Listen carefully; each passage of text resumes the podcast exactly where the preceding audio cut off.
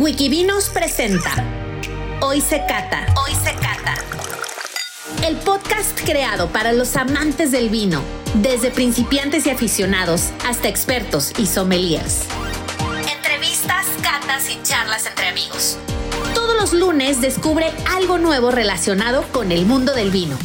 Comenzamos. Bienvenidos a Hoy se cata. Hoy vamos a estar catando con el sommelier Toño Nates.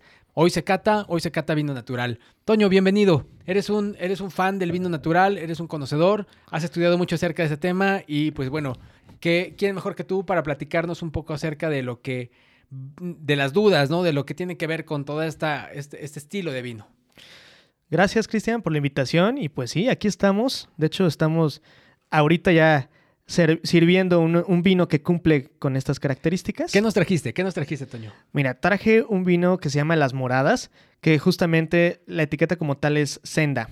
Es un vino de Madrid, ¿no? Y cumple con estas características, que pues, la idea sea ahorita irte platicando más o menos qué es lo que conlleva hacer un vino de este estilo. Eh, es 100% garnacha y ahorita vamos a platicar algunas de las características que pues debe cumplir un vino de este perfil.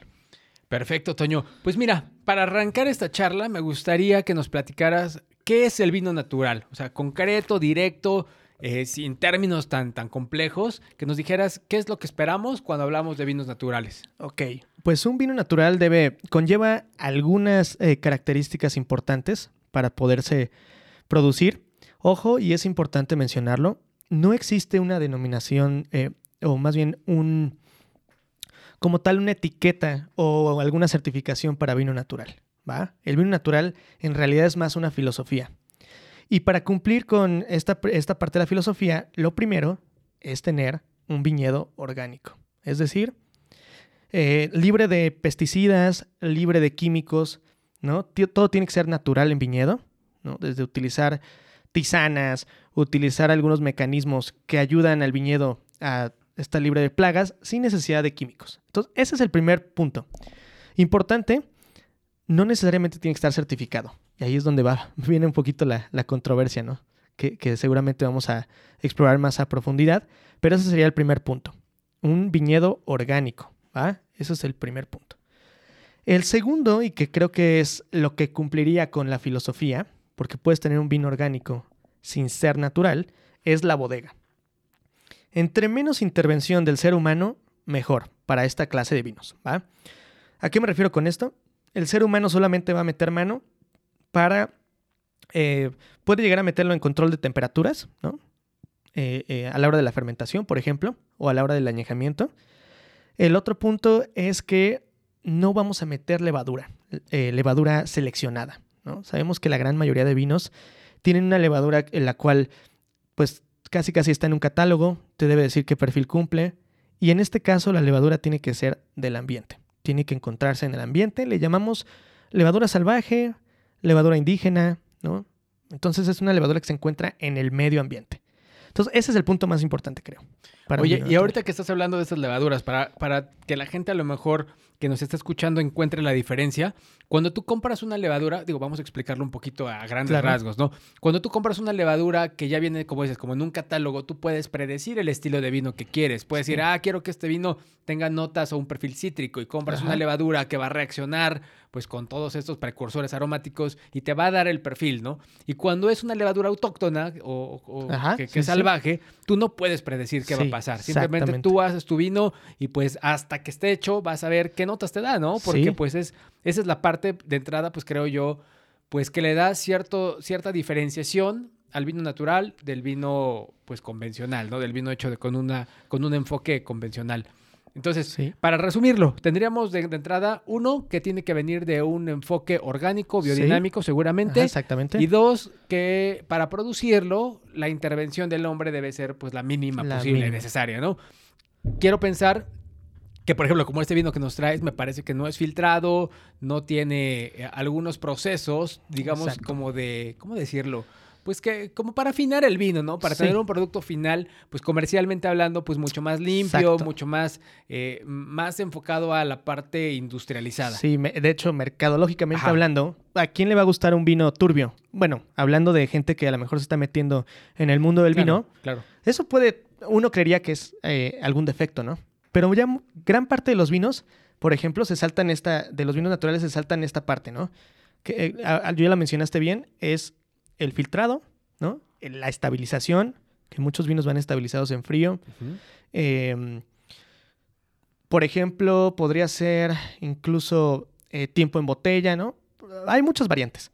El punto acá eh, importante que mencionas, y creo que es una de las grandes controversias, es que esta este perfil de vinos eh, nacieron, o más bien ahorita se están apegando muchas bodegas que no lo hacían para un truco mercadológico, no truco, sino más bien como algún tipo de meterse a un mercado, por ejemplo, vegano, a un mercado eh, pues hipster, ¿no? Que le gusta mucho este rollo, con etiquetas divertidas y cosas por el estilo. Sin embargo, muchos de estos vinos se llevan haciendo así desde hace siglos. No es algo nuevo, sino que aquí es el origen del vino, ¿va? Eso es en lo que se enfoca un poquito.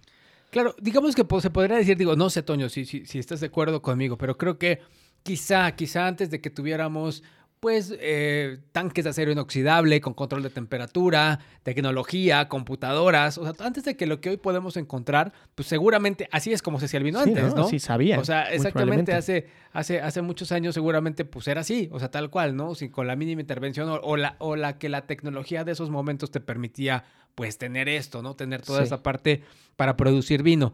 ¿Se podría decir que esto es como una especie de vino artesanal, por así decirlo? Sí, sí. Como más creo que cumple con esa descripción bastante bien. Y imagínate, ahorita que hablas de artesanal, normalmente lo vemos en industrias como la del mezcal o, cualquier eh, de la cerveza.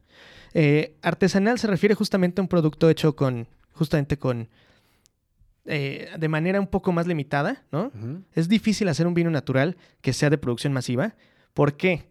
En un vino convencional tú tienes el control en cada planta, ¿no? Incluso. Sabes qué nutrientes tiene, sabes cuánto se ha regado al año. Son muchos factores que tú vas a saber y tener el control, ¿no? En una producción masiva. En un producto de estos, la bodega no puede ser inmensa. Tiene que ser una bodega pequeña, ¿no? En la cual el productor se enfoca. Muchos de ellos son enólogos, están también en el campo, ¿no? Están incluso hasta en la mercadotecnia, llevan todo en el vino, ¿no? Son familias pequeñas, o bueno, me refiero a bodegas pequeñas que ya llevan haciéndolo de, de muchos años para atrás. Sin embargo, la controversia que yo veo ahora es que muchas bodegas están tratando de, mutar para entrar a ese mercado. Entonces tú tienes bodegas gigantescas en las cuales ya sacaron su primer vino eh, sin azufre añadido eh, o vino naranja, que es una parte del movimiento, ¿no?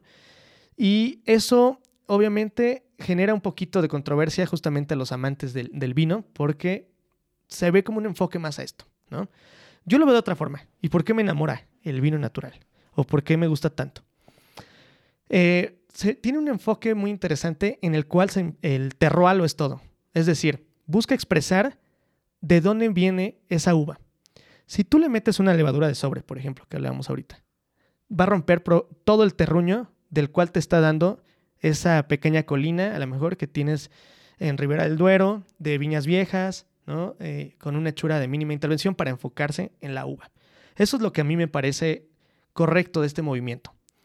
Ahora entiendo, y seguramente te ha tocado probar vinos naturales que están, pues sí, con defectos. Espantosos. Sí, sí, es la realidad. Es la realidad, ¿por qué? Porque si no se tiene una buena limpieza del, lugar donde va a suceder la fermentación, si no se va a tener hasta el más mínimo detalle cuidado, hablando de limpieza eh, o de, de eh, proceso, ahí es donde pueden surgir los defectos. Y hablamos de la mínima intervención. La uva lo tiene todo, si es una uva saludable, ¿para qué meterle mano? Si es una viña vieja, como lo es este Las Moradas, que son viñas de entre 45 y 85 años, que ya están, son, son sobrevivientes, ¿no? O sea, estas uvas aguantaron mucho tiempo, siguen dando uva, ¿para qué meterle un químico, ¿no? Para empezar. La otra, si la uva está saludable, ¿para qué acelerar el proceso de fermentación, ¿no? Si solito lo puede dar. Y ahí entran muchos factores y controversias, ¿no? Porque en una de esas, como decías, la levadura salvaje pues es difícil de controlar, su nombre lo dice. Es una levadura que te puede eh, botar, ¿no? Eh, y a lo mejor se puede descontrolar un poquito. Entonces ahí es donde entra la mano, el sazón del productor. Acá son como cocineros. Entonces, creo que esa parte es fundamental. mucha gente que produce vino natural lo lleva haciendo de generación en generación, por lo que ya saben cómo se comporta su, su fruta, ya saben en qué época vendimiar, sin necesidad de medir bricks. Pasa mucho en el mezcal, ¿no? Y perdón que cambie un poquito de tema, pero en el mezcal es la misma historia. La levadura es salvaje, los maestros mezcaleros no tienen tecnología para checar los grados de alcohol, entonces, y sin embargo le sale un productazo, ¿no? Lo mismo sucede acá, no digo que siempre, y es, e, eso es algo que hace, sí divertido, sí riesgoso un poquito a veces comprar el vino natural. Entonces, hay algunos tips para seguir por ahí. Ejemplo, a ver, danos unos tips para saber comprar vino natural. Sería muy importante eso para la gente que nos escucha, que si se quiere meter o entrar a este rollo, pues lo puede hacer. De entrada, un punto importante, la etiqueta no dice que es natural. Claro. Eso es, eso es complicado, ¿no? Para el consumidor, porque bueno, ¿cómo puedes diferenciarlo? ¿Solamente estudiando? O sea, solamente acercándote a un sommelier, solamente pues, preguntando literal. Sí, es una parte complicada. O, cómo sabes que estás comprando un vino natural. justamente aquí en México, o sea, es, si tú vas a una tienda con de estas que tienen cavas enormes como City Market, por ejemplo, ¿no? Y tienen miles y miles de etiquetas, ah, tienen alguno que otro vino natural. Y obviamente no lo dice en la etiqueta como dices, ¿no? Entonces, la realidad es que existen muy pocas tiendas. Eh, actualmente se están especializando cada vez más en sacar estos vinos, ¿no? Por filosofía. Pero el gran problema, y ahorita que mencionábamos, es que luego es un volado encuentras vinos que a lo mejor el viaje no les hizo bien, que vienen desde Nueva Zelanda y a lo mejor los tuvieron resguardados en un almacén fiscal ahí guardados con una temperatura altísima y ya se te la levadura se te alebrestó porque no están filtrados y empieza a generar acéticos y otra clase de, sabores que son consideraríamos como una pues no placenteros, ¿no? Entonces, oh, perdón, ¿pueden refermentar? Sí, ¿Sí te, ha tocado ver algo así que refermenten? Pues mira, varios vinos de este perfil o de esta filosofía son eh, el famoso PETNAT o método ancestral, ¿no? Que es esta botella que se deja con la levadura viva para que siga fermentando en botella. Entonces, ¿qué sucede?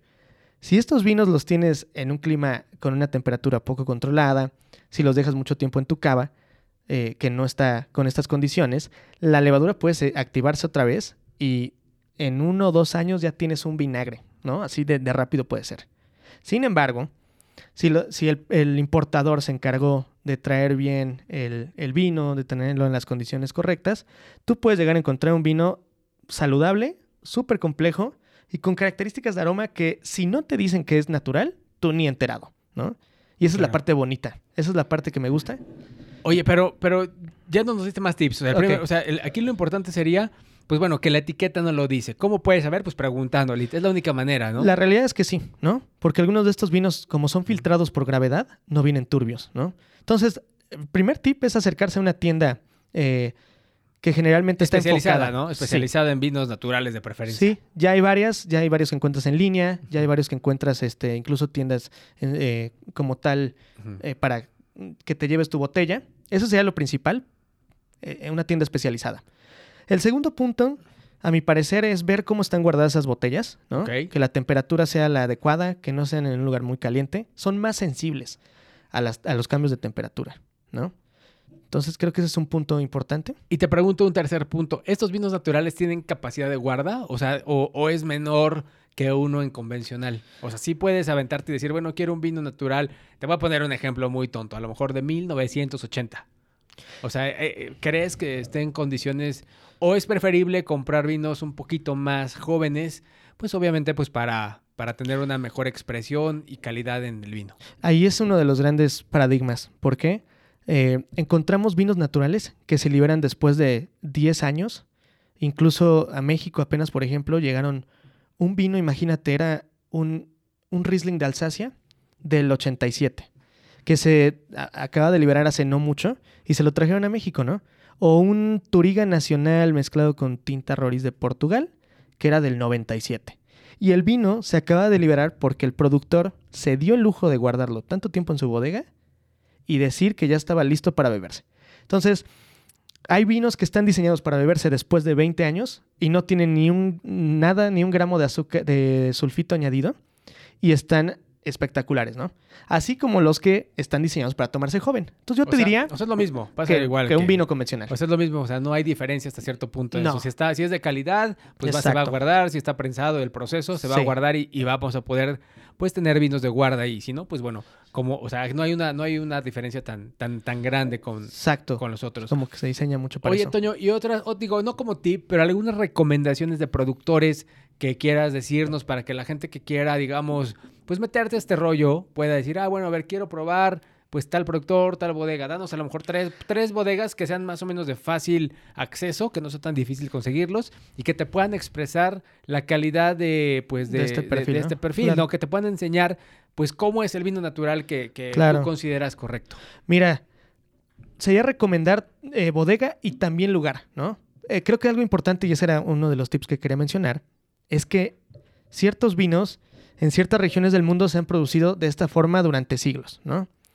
Creo que los principales y donde yo recomendaría mucho es este de las moradas, que pueden encontrar en varias tiendas, como Liverpool, por ejemplo, que tienen precios eh, realmente pues, accesibles y que cumplen perfectamente con lo que es esta filosofía de, mínima intervención, sin caer en vinos eh, que llegan a ser sucios, que llegan a caer, eh, pes- bueno, que llegan a cansar. Este ahorita lo estamos probando y lo que me gusta de estos vinos es que es vivo, va cambiando en copa. ¿No? Si tú metes esto en un microscopio, se- hay estudios donde se llega a ver una comunidad altísima de, de microorganismos, Ah, de, ¿de que el vino está vivo. De verdad, de verdad. Está sea, cañón, está testeado, ¿eh? Eh, Entonces, son vinos que van cambiando copa con copa, que si los dejas un día ya en tu refri y los vuelves a, este, te sirves una copa al día siguiente, cambia completamente. Entonces, son vinos vivos. Entonces, yo recomiendo las moradas. Eh, Senda, esta es la etiqueta, que es una garnacha de mucho tiempo, que esa es otra característica, que las viñas tienen que ser viejas, sobrevivientes, que no necesitan de ningún químico, de nada. Ese es un tip, ¿no? Viñas Oye, viejas. antes, antes de que pases a otra recomendación, ¿qué te parece si de una vez lo catamos una cata rápida nada más para, ya que lo estamos probando y lo tenemos? Digo, yo en color te puedo decir que lo veo, este es año 2016, si no mal Sí, recuerdo, Sí, sí, sí. y ya tenemos un color eh, ya que va hacia lo teja. No es teja, te- no es el color teja, sino sería granate. Sería- granate, Sería un granate, sí, un rojo granate el color. Sí. Ya está opaco, la verdad es que no lo veo Sí, tan brilloso, no es tan lo, veo, lo brillante. veo opaco, pero lo veo limpio, o sea, lo veo limpio, lo veo opaco, este, y bueno, en la nariz, lo que te comentaba hace ratito que creo, o sea, bueno, el vino sí, sí te da esta, este perfil rústico, ¿no? Sí puedes tener estos aromas no desagradables, pero que sí quizá difieran un poquito a- a- al clásico frutos rojos y frutos negros, ¿no? O sea, sí creo que antes de, de encontrar eso, pues encuentras ah, ciertas notas como cárnicas, Sí. como de sangre, eh, ¿qué otra cosa? Casa, o sea, unas notitas ahí interesantes. Digo, no son desagradables, pero son notas que pudieses no estar tan acostumbrado a percibirlas o a encontrarlas. Y si no estás acostumbrado, pues evidentemente como va a ser un poco difícil que le puedas encontrar este perfil aromático, pues de una manera, pues Y a lo que estás acostumbrado, ¿no? Al, Sí, al sí, final te, del día. Te entiendo, ¿no? Y a ver, muchos vinos del viejo mundo, ¿no? Hablemos del Ródano, de la parte norte del Ródano, hablemos incluso de Priorat. Muchas de estas bodegas llevan haciendo vino de la misma forma desde hace muchísimo tiempo y tienen esta nota que le da una cualidad, ¿no? En exceso yo lo considero malo y este vino, como bien lo mencionas, tiene un poquito esa nota cárnica, pero que al final no es desagradable, sino que le añade una capa más de, complejidad, siento yo. ¿no? Entonces, este es un vino que en teoría, eh, o sea, sí pasa por roble, sin embargo, eh, se enfoca mucho más en la fruta, ¿no? Si te das cuenta, sí tiene ahí la fruta, sí tiene alguna parte ligeramente mineral, ¿no? Eso me gusta, que expresa mucho el terruño de dónde viene.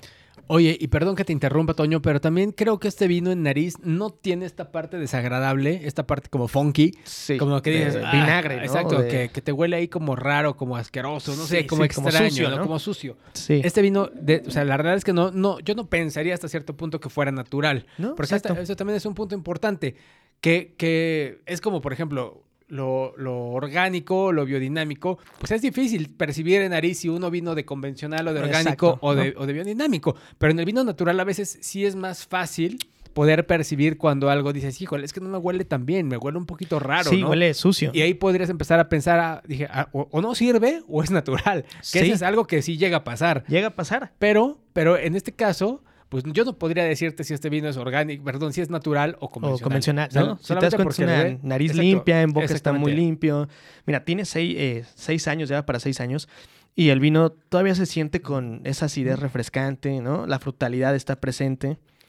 En boca, platícanos en boca, ¿qué, qué, qué cataste en boca de este? Mira, en boca yo siento un vino vivo, es decir, así como muy fresco, muy, la acidez está ahí, la frutalidad también. Incluso llega a tener un poco de notas como medio herbales. ¿Sabes? Hay, co- hay complejidad acá. Es un vino interesante que va cambiando además. De cuando lo abrimos, que fue hace como unos una media hora, a como está ahorita, el vino ha cambiado bastante. Y eso lo hace algo divertido, interesante. Eh, creo que es, me- a veces algunos de estos vinos llegan a ser muy de meditación, Ujú. que, que llegan a cambiar mucho. Y qué bueno que mencionas ahorita algunos de estos aspectos de que si no dijéramos que es natural, uno no se entera. Y ese es cuando yo siento que el vino natural cae en, el, El bien hecho, en lo bien hecho, en lo que a mí me gusta, ¿no? claro. El otro día tuvimos una cata, que estuviste invitado y no llegaste, Perdón, no pude llegar. de vino blanco. Ok. Fue vino blanco de Francia. Catamos regiones como Bandol, como eh, Châteauneuf-du-Pape blanco, Ok. eh, Cross Hermitage blanco. Para los que no sepan, son regiones como muy prestigiosas para tintos. Pero aquí tratamos de probar como lo poquito que se llega a hacer de blanco en esas regiones. Y curiosamente, estábamos viendo eh, las fichas técnicas y todos y cada uno de ellos eran con mínima intervención, con levadura de, de la región, ¿sabes? Sin tanto maquillaje.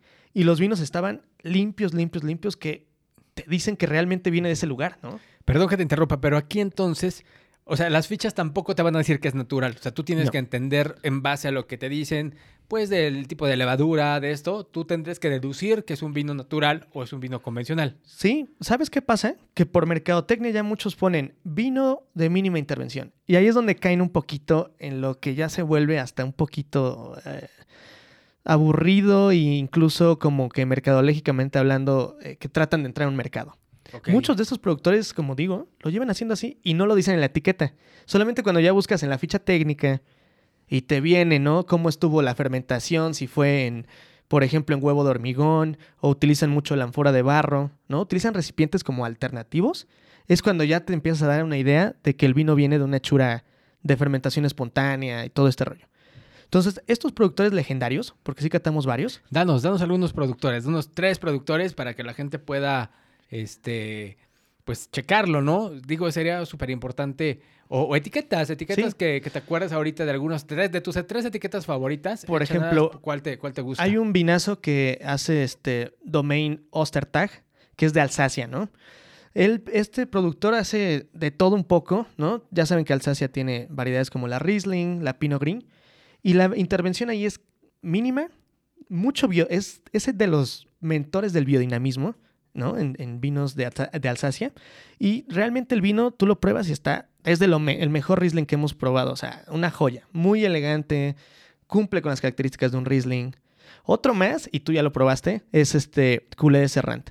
Ese vino es el padre del biodinamismo, Nicolai Oli, y es un vino que es un vino que te habla de la mínima intervención posible en una variedad como la Chenin Blanc, que no necesita meterle mucha mano. Solito se va, te va a dar un vino complejo. ¿Te acuerdas la añada que catamos? Era 2001, 2001, ¿no? o sea, más de 20 años y era un vino blanco. El vino estaba vivo, ¿estás de acuerdo? No era un vinagre. Claro, no, no, no Ya era tenía vinagre, evolución, Estaba muy todo. evolucionado, me acuerdo perfecto. Sí. Tenía, encontrabas pues un, un, cara- un, un vino con características de aromas terciarios evidente, pero, pero en muy buen estado. Tenía ¿No? acidez todavía, que es- Sí. dices, híjole. O sea, si no supieras, Claro. no dirías que tienes un vino blanco con 20 años. Ojo, Totalmente. siempre en, lo- en la, en la parte académica platicamos que los vinos blancos pues no son de guarda, ¿no? Obviamente Sí. siempre es, es algo que cuando empiezas a estudiar pues te dicen no los guardes los vinos blancos, trátalos de tomar muy rápido, pero como en todo, como en todo en el vino hay excepciones y creo Sí. que esta es una de esas grandes ¿Estás de excepciones? Y es que- natural. que te dice puedes aguantar un vino blanco pues más de 20 años. O sea, Sí. evidentemente, o sea, ev- o sea, la gente que nos escuche no cree que van a probar un vino pues con, con notas frescas de manzana joven, cítricos, así. Obviamente cambias en notas terciarias, mieles, Sí. un estilo un poco secos. fruto seco, exactamente. Cambia completamente el vino Y si no te gusta ese perfil, pues tampoco te va a gustar. Sí, claro. Pero bueno, pero- Hablando, Sí, este era un ejemplo es para un ver que el vino natural llega Claro. a trascender en el tiempo, ¿no? Claro, no, por supuesto. Esto es, es la parte. Pero lo, lo importante es, eh, pues, saber, ¿no? Que también el- la guarda, pues ya depende hasta cierto punto de tus gustos. que- Sí, en qué momento quieres consumirlo, en qué momento vas a disfrutarlo y cómo lo puedes encontrar.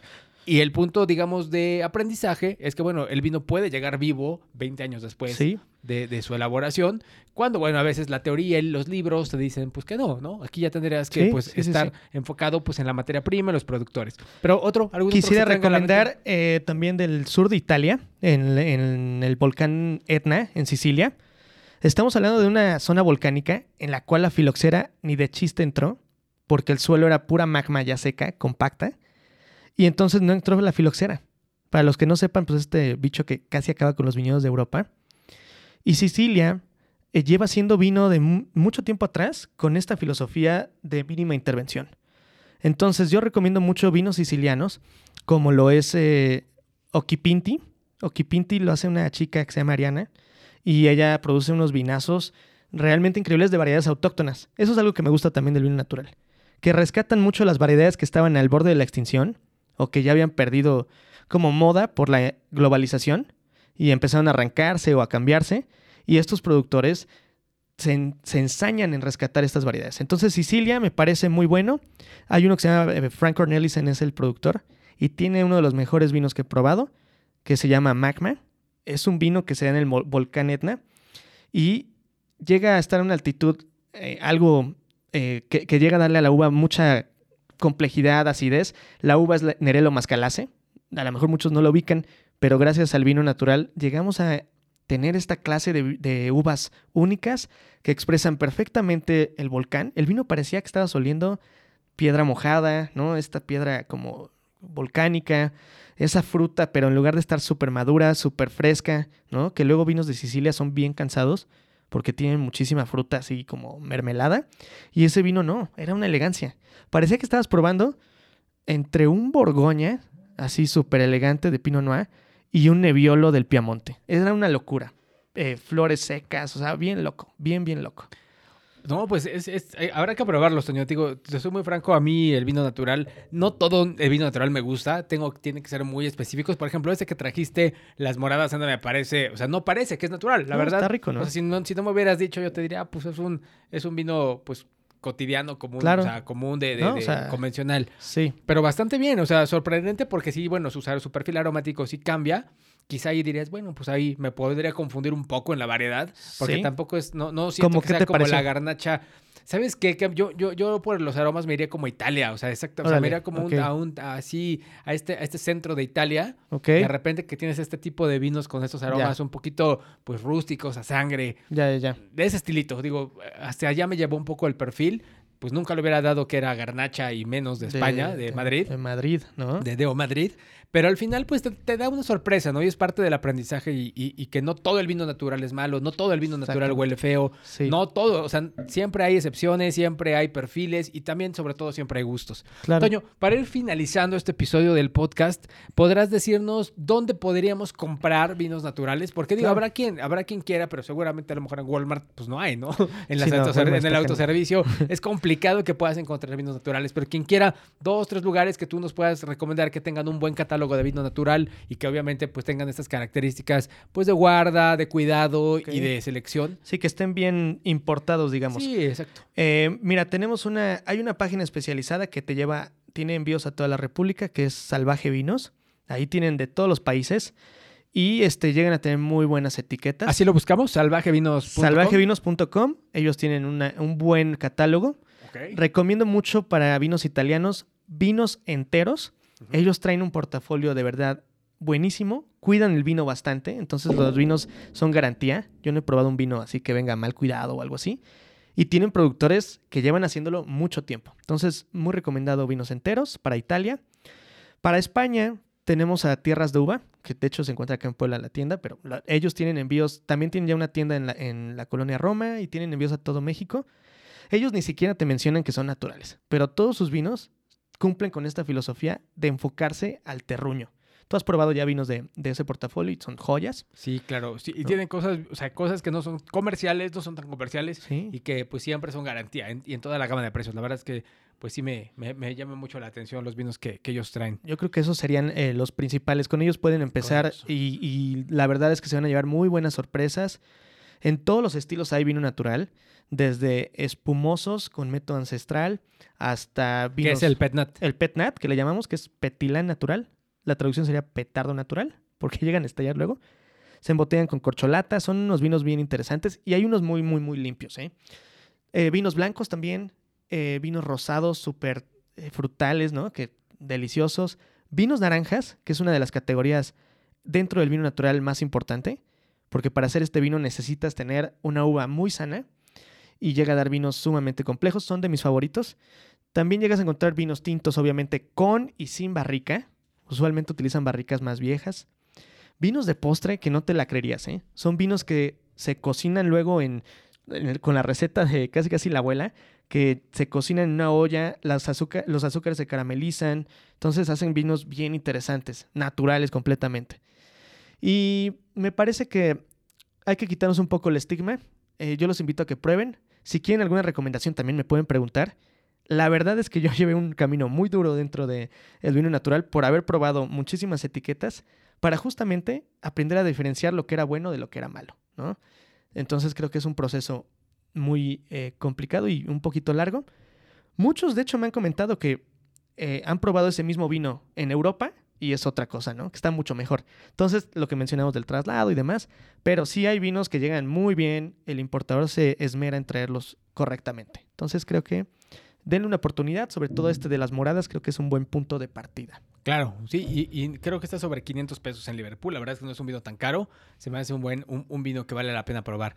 Toño, pues muchas gracias por estar con nosotros. ¿Dónde te pueden encontrar? ¿Cuáles son tus redes sociales, tu correo o algún medio de contacto por si alguien quiere pues contactarte para hablar de vino natural, de vinos, de lo que de lo que Claro sea? que sí. Sin problema me pueden contactar en, en Instagram. Estoy como Navi, N-A-V chica y latina, punto Antonio. Y ahí todo el tiempo estoy po- posteando cosas nuevas del vino, siempre una nueva etiqueta. Ojo, no solo tomo vino de este perfil, tomo de todo. Y así soy. Oye, Somos borrachos, ¿no? Cristian? Claro, no, bueno, tú, yo no. Oye, y este, y para, y de tu restaurante, digo, si quieren ir a probar algo de tu selección también que tienes en Maizal, ¿qué- Claro. dónde, ¿dónde lo pueden encontrar? Mira, nos encontramos aquí en Puebla, en el Callejón de los Sapos, dentro del Hotel Casona de los Sapos. Ahí está el restaurante que se llama Maizal. Sí nos enfocamos en vinos de este estilo, justamente porque creemos que la gastronomía mexicana va muy bien con este perfil, pero eso ya es para otro tema, ¿no? De maridajes. Ok. y este, ahí nos pueden encontrar. Eh, mi hermano Daniel y yo, que somos, somos cuates, somos, nacimos el mismo día. Él es el chef, yo el sommelier.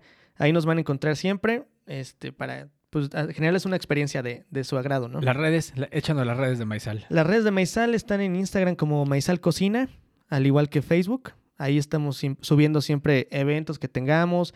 También con Cristian hemos hecho, est- estamos haciendo catas, ¿no? Entonces ahí pueden estar pendientes de, de todo lo que estamos haciendo, ¿no? Pues perfecto, Toño. Pues un gusto, un gusto haber platicado contigo acerca de este tema tan controversial a veces, del cual, pues bueno, podríamos seguir hablando mucho tiempo, platicando, traer a discusión más personas, hacer un debate de todo esto podría, Claro. se podría hacer.